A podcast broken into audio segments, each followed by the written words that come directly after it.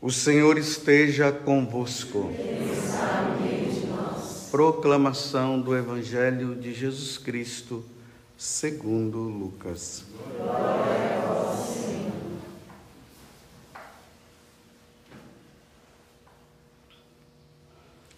Naquele tempo, os fariseus e os mestres da lei disseram a Jesus: Os discípulos de João e também os discípulos dos fariseus jejuam com frequência e fazem orações.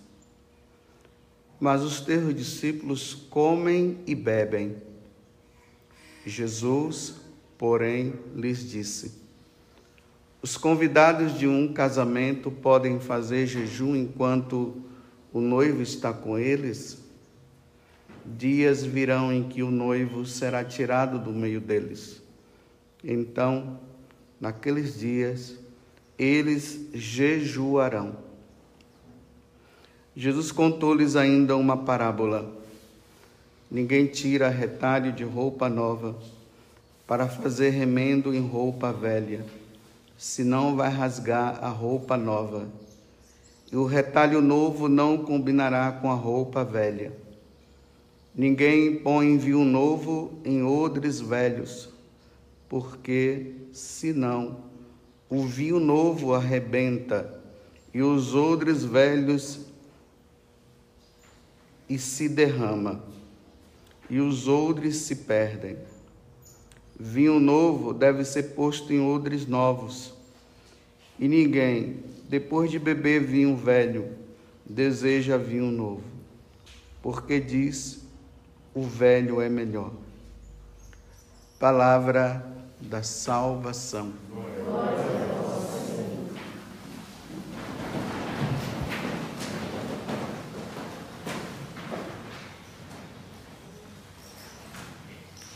Ontem no Evangelho se dizia que a fama de Jesus ele se espalhava.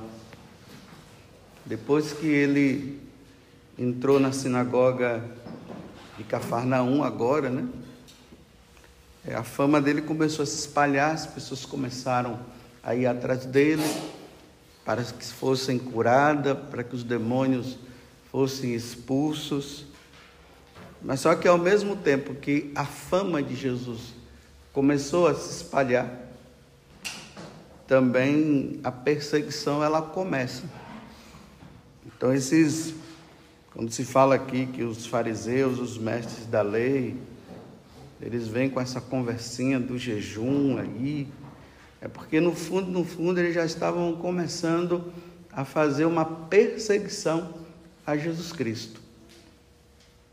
E aí Jesus fala, eles questionam, né? Porque os discípulos de Jesus não estão jejuando, Jesus dá a resposta, mas ao mesmo tempo Jesus depois dá uma ordem. Olha, o noivo está no meio, está com eles, mas vai chegar um tempo que eles vão jejuar. É uma ordem que ele está dando. Vai chegar esse tempo. Então, quando Jesus ele passa por todo aquele momento de sofrimento dele até ser morto na cruz, ali já começa também os discípulos nesse tempo a jejuar, a se entristecer com o sofrimento de nosso Senhor Jesus Cristo. E aí, no decorrer do tempo, a igreja coloca as sextas-feiras, e hoje é sexta-feira, como dia onde a igreja convoca os seus fiéis ao jejum, todos os anos na sexta-feira. É dia de jejuar. É dia de nós fazermos penitência. Na Páscoa, quando chega o período da Páscoa, em preparação à Páscoa, nós nos penitenciamos, nós, nos jeju, nós jejuamos durante 40 dias em preparação à Páscoa. Mas essa deve ser uma devoção que precisa ser comum a nós.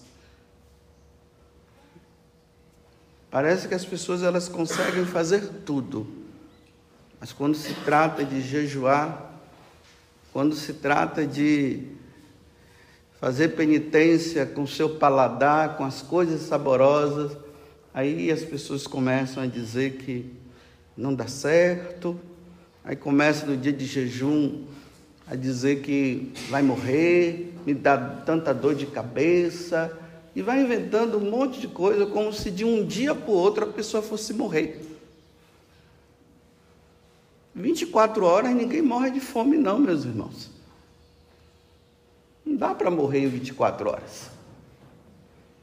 Quantos doentes que vão para os hospitais e eles ficam lá sem comer por causa da cirurgia? Ah, estou com dor de cabeça, não sei o quê. Aí vai lá e os glutões, né, os gulosos, estão sempre com dor de cabeça. Quando se fala de jejum, a dor de cabeça já vem. Porque não aguenta ficar sem comer. Eu repito, em 24 horas, ninguém vai morrer, não. Não dá para morrer. Mas nós precisamos entrar nesse clima desse jejum. Uma das características do jejum é para que nós possamos também reparar as nossas faltas. Reparar as nossas faltas e reparar também as faltas da, do mundo. Olha como o mundo está hoje. Tantas coisas que surgem nesse mundo. O pecado cada vez mais cresce cresce de forma avassaladora, o pecado cresce. Os homens estão dando as costas para Deus. E aí nós vamos vendo, né? E aqui eu estou falando para os católicos, quem é do mundo, quem é de lá, é problema deles, mas estou falando para nós católicos. Essas ideias de ideologia de gênero é inconcebível para nós católicos, porque é inconcebível para Deus. Essas questões de aborto é inconcebível para nós católicos, porque é inconcebível para Deus. E tantas outras coisas que vão surgindo, a corrupção, a mentira, os sacrilégios que são cometidos diariamente. As pessoas pecam, caem em pecado mortal e vão comungar. Estão em estado de pecado mortal, estão comungando.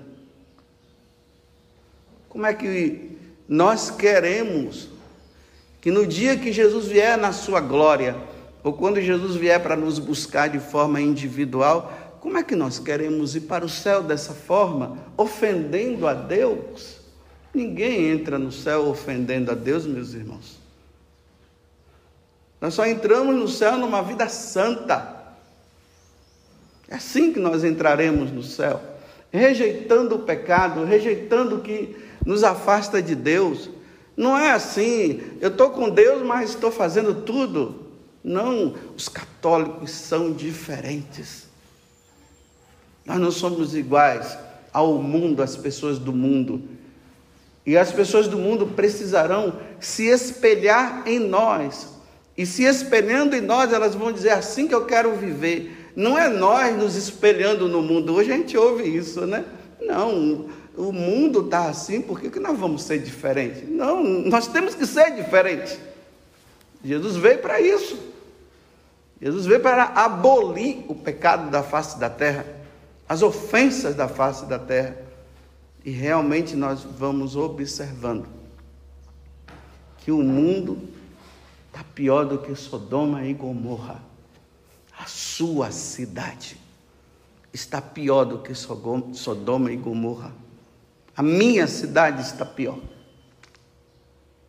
E nós vamos observar como? Na vida Olha os jovens de hoje. Hoje é sexta-feira. Sexta-feira já é preparação para pecar. Por quê? Porque não, não se trabalha no final de semana, entre aspas, né? Então vamos agora para farra. E aí começa as bebidas, sexo, tudo desregrado, tudo de forma errada até domingo, aí segunda-feira recomeça a vida de trabalho, para na sexta-feira começar tudo de novo. E nós vamos dizer que está tudo bem? Não está. Não está bem. Por isso, reparemos as nossas faltas e reparemos as dos outros. O que é uma reparação? Bem, Nós vamos compreender isso bem na confissão. Quando nós chegamos lá e confessamos as nossas aberrações, o sacerdote te absolve, nos absolve, e depois ele diz: faça essa penitência. Essa penitência é para reparar o mal feito. Se por acaso a pessoa não reparar, não fizer a penitência, ficar só com aquele perdão que o padre deu, porque a, aquela absolvição ela tira do inferno. Ela tira do inferno. Mas se a pessoa não reparar, ela vai para o purgatório. É isso que acontece. Por isso, você precisa fazer uma revisão de vida e procure ver se lá no passado você, em alguma situação, o padre deu aquela penitência para você e você não reparou. Vai precisar confessar. Olha, teve a penitência, eu me recordo agora, o padre passou para mim, para mim, mas eu não reparei. Fica a dívida. E aí, nessas reparações que o padre dá, a penitência, ele vai dar sempre por aqui, esses meios de penitência. Ele pode dar, olha, jejue hoje, ou jejue amanhã, para reparar esse pecado que você fez. É, faça um ato de caridade, que é a esmola, Lembremos que na quaresma as penitências que são pedidas são essas, né? Oração, jejum e esmola. E pode ser também a oração. E na maioria das vezes, né, nós sacerdotes estamos sempre dando como penitência sempre oração. Reza um Pai Nosso, três Ave Marias e um Glória ao Pai. Fica só nisso, né? Mas deveríamos dar também a pague Faça um ato de caridade. Jejue. É a reparação. Um dia até um seminarista aqui da comunidade estava dizendo, eu, a gente vai se confessar, os pais só ficam mandando a gente rezar três Ave Marias, três Ave Marias, né? e está querendo coisa mais severa, né? Então tá bom, é isso mesmo. Tá certo, precisamos reparar. Nós não podemos nos contentar somente com as três Ave Marias ou com o Pai Nosso e o Glória ao Pai. Façam outras penitências também para reparar o mal feito. E uma delas pode ser o jejum. O jejum é importante. Não jejuem com o intuito de ficar magro. Isso é coisa de médico médico que dá dieta para emagrecer. Se você ficar jejuando para emagrecer, isso aqui é coisa de pagão. Agora, se no jejum você emagreceu, tudo bem, mas essa não é a intenção. A intenção do jejum não é para emagrecer. É para nós nos unirmos a Deus em oração, é para termos uma capacidade melhor de rezar, o jejum nos faz ficarmos mais introspectivos. E isso nos ajuda a rezar mais. Isso é o jejum. E nós da comunidade, graças a Deus, né? Além da igreja já nos colocar e sexta-feira é o dia de jejum, nós na comunidade, nós, sexta-feira é dia de jejum.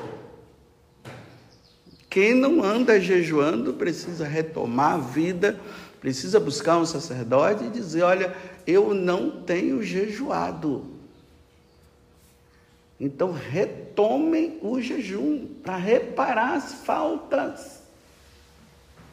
Então, o jejum ele precisa ser acompanhado da confissão também. Não é só jejuar e eu não me confesso. Como eu acabei de dizer para vocês, uma das penitências dada numa, num ato de uma confissão pode ser o jejum para, para o guloso. comer, só vive comendo demais, comendo demais, comendo demais, comendo demais. Então o sacerdote diz: jejue. Penitência é essa.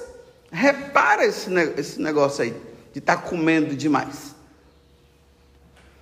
Como ele pode dar também, dar o, o dinheiro que você vai usar para suprir a sua gula, dá esmola para os pobres. Ajuda, ajude os pobres. Mas se você não tiver esse amor a Deus, se você não se recordar que na quinta-feira santa, depois de Jesus ter instituído o sacramento, tanto do sacerdócio como da Eucaristia, a partir daquele momento, até a hora da sua morte, Jesus não comeu mais nada. Ele ficou sem comer. Imagina, né? passar por aquele. É, me fugiu a memória, aquele julgamento severo. E a sentença já foi dada: morte, crucifica-o. Depois, fica preso lá um tempo. Depois, já fraco, porque não comeu nada carrega aquela cruz às costas. É crucificado meio-dia até as três horas da tarde. Tudo isso sem comer e sem beber. Tanto que tem aquele momento que ele fala: tenho sede. Na verdade, João estava dizendo que não era sede simplesmente de tomar água, mas era sede de almas, da minha alma, da sua alma. E você vê que na hora que o, o soldado vai colocar assim na boca dele, ele ainda desvia. Jesus morreu com fome também, com sede. Agora, qualquer coisinha, uma dorzinha de cabeça, dorzinha de cabeça, dorzinha de cabeça. Toma um doril, a dor some logo. Claro, aqui eu estou abrindo a aspa, né? Eu via, já vi a médica ali me olhando. Então, estou falando isso, cada um sabe, né? De acordo com as suas situações. Eu estou falando para pessoas que são fortes, né? Tem pessoas que não dá para ficar. Então, aí consulte o seu médico e pergunte para ele se é possível você jejuar. Senão, você vai fazendo esse tipo de penitência, outras coisas, né? Porque qualquer coisa você morre. Mas é por amor a Deus, meus irmãos. Só jejua quem ama a Deus. Não é uma questão de, eh, de lei. A lei é para nos ajudar a não esquecermos que nós precisamos jejuar. Mas é por amor, por amor ao Cristo que, sendo Deus, passou por todas essas atrocidades por causa dos meus pecados. Então agora, se ele ficou com fome, eu também vou ficar. Vou me unir à fome de Deus, a fome que ele tem de almas, eu vou me unir a ele. Eu repito, só quem ama. Agora quem fica na lei, jejua uma vez, jejua outra e depois para. Aí depois, lá na frente, aí vou retomar. É uma vida de retomada, meu Deus do céu. Retomada. Retomada um, dois, três, quatro, cinco. Aí acontece um negócio, retomada um, dois, três. Quando é que isso vai fazer? Vai estar na tua vida como algo que já faz parte da vida, sem questões de retomar. Por que, que temos que ficar retomando? Porque não amamos. Porque só pensamos em nós. Vou contar uma história para vocês, para vocês verem que não é o jejum em si que salva. É o amor a Deus, é a confissão que nós fazemos, mas a confissão ela vai nos levar, como eu tenho, tenho falado a vocês, a esse amor a Deus, a reparar, a evitar, a, a vigiar. Na vida de Santo Antonino, ele foi um Ele foi dominicano. Na verdade, o nome dele é Antônio, mas ele era tão pequeno que chamavam ele de Antonino. Não queriam permitir que ele entrasse lá na, na ordem dominicana, porque viu que era pequena, a saúde dele não era boa. Aí deram uma. Fizeram uma experiência com ele, pediu para que ele, de, ele decorasse todo. Não sei se foi o direito canônico, foi alguma coisa lá. E ele decorou, ele acabou entrando. Depois se tornou superior geral, tudo. Aí conta na história dele que um rapaz ele havia caído num pecado mortal. E ele ficou com vergonha de confessar esse pecado. E aí ele começou a fazer penitência para reparar o pecado que ele tinha cometido, mas não tinha confessado. Não tem como reparar sem a confissão. Aí ele resolveu entrar no mosteiro. E aí a fama dele era uma fama de que ele era muito santo, porque penitência, ele fazia penitência demais, mas ninguém sabia que ele carregava um pecado que ele não havia confessado e não confessava por vergonha. Aí ele disse assim: Vou entrar no mosteiro. Aí ele entrou nesse mosteiro onde estava Santo Antoninho. E ele disse assim: Ao entrar eu me confesso. Mas a fama dele de santidade era tão grande que lá dentro, quando ele entrou, ele disse assim: Não vou me confessar, não. E ficou sem confessar e fazia penitência, fazia penitência. E muita penitência. Sem confessar, o remorso, o medo, que vão pensar de mim se eu confessar esse pecado. Tem muita gente que está vivendo dessa forma, viu? Aparentemente se mostra santo, na hora de confessar fica com vergonha e vai deixando. E fica fazendo penitência, mas ele tinha que se confessar. Aí esse monge ficou doente. Aí ele disse assim: agora eu vou ter que me confessar. Aí ficou com vergonha, ficava falando, dando volta, mas nunca falava, na verdade, o que ele tinha pecado, o que ele tinha cometido. Aí o bendito morreu em estado de pecado mortal, sem a confissão fez penitência, jejuou, fez tudo, mas não confessou.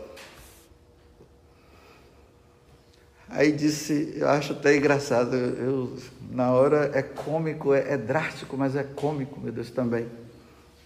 Aí disse que na hora que ele morreu, os monges disseram: Se esse daí não estiver no céu, o que será de mim? Fama de santidade, né? Apresentava-se como santo, mas tinha um pecado que ele não confessava.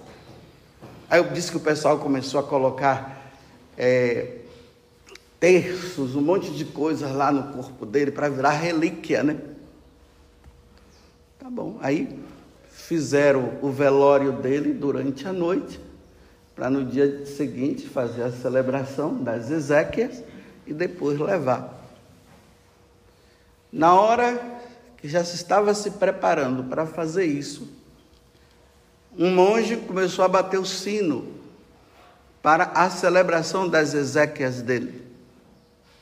E diz que naquele momento o monge viu fogo em volta do caixão dele, muito fogo.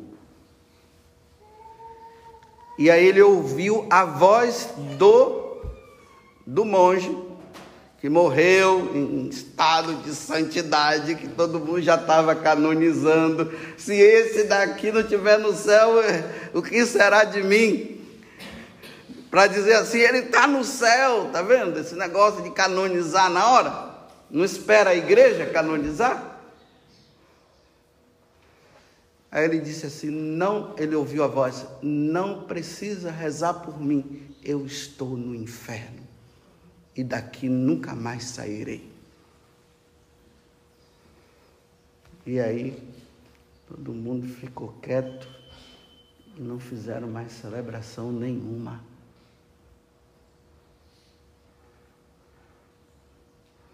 Essa paradinha é para você pensar. Agora, aqueles que vão ficar para justificar as coisas, como é que pode? Ele veio do inferno para falar isso. Aí começa aquele monte de coisa. Meu filho, muda de vida e para de ficar fazendo tanta pergunta. Isso aqui é para você e eu pensarmos. Olha bem, o que pode acontecer se nós não levarmos uma vida segundo Deus? E vamos escondendo, vamos guardando, vamos mostrando, vamos se mostrando para um e para outro que nós somos isso. Nós não somos nada disso. Um orgulho grande por trás. E fica ali com aquela coisa toda. Bem, espero que você tenha entendido. Então vamos reparar nossas faltas com uma boa confissão um bom desejo de mudança de vida.